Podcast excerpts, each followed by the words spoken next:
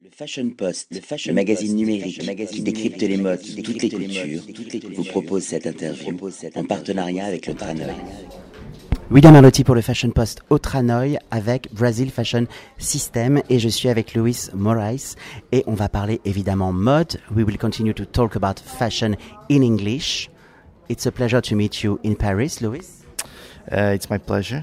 Thank you very much for talking to us. Uh, I wish I, I can tell you a little bit more about our collections, about our, the brands we carry in our group. It's, it's, a, it's a pleasure. Yes, of course, we would like to discover the different brands who are inside your Brazilian group. Could you tell me more about first the story, the history about your group?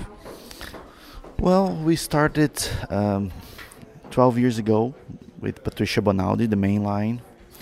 Um, Patricia is, uh, is, the design, is a recognized designer in Brazil, doing a very interesting work, very delicate and special, uh, with a lot of uh, handmade elements, embroidery, and very special techniques. And we, uh, since 2012 and 2000, 2012, we launched the second line, which is the uh, uh, um, uh, another line from Patricia Bonaldi, uh, a line, uh, Pret-a-Porter line. So that line is Patbo. That started a history of the group. So we had like two lines, and then we in 2012, 2014 we decided to to see other things and, and carry more brands in the group so we create the noda group and we have more designers uh, that we that we focus and we're looking for talents that we have the other line APO3 and Lucas Magalhães which is not here.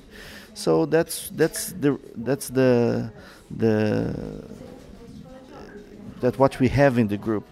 The lines that with a lot of value perception and fashion and unique uniqueness. And that's we we we think of having the, the new lines we, we just uh, acquired recently. When we want to realize a movie, we need to find the best casting. Could you explain to me the process of your selection? Which designer could integrate your group? And what is the different characteristic? Of course, there is the talent, but what is the process of the selection of the designer? I think it's it must be something that uh, it must bring something new to the scenario.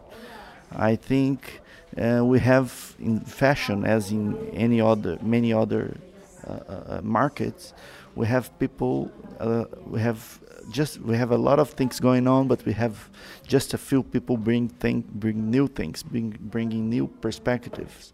So I think that's the most important when you think about a new designer is, is see how much he sees the same thing and bring up a new thing. I think that's it.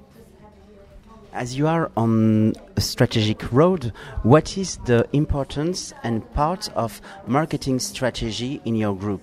There is the creation, there is the mood, there is the way to bring the trends and everything, but what is the importance of marketing?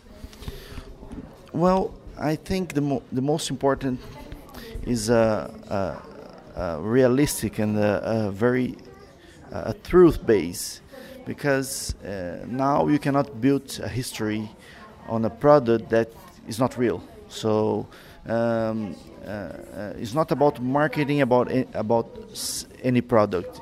You have an interesting product, so you build something on top of that. So that's what we believe.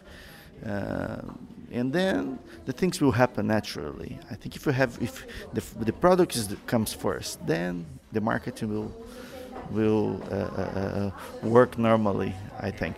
A strong identity and moreover a sensibility. It will be the conclusion. Thank you so much, Louis. Le Fashion Thank Post, you. Appreciate. magazine numérique qui décrypte les modes dans l'air du temps.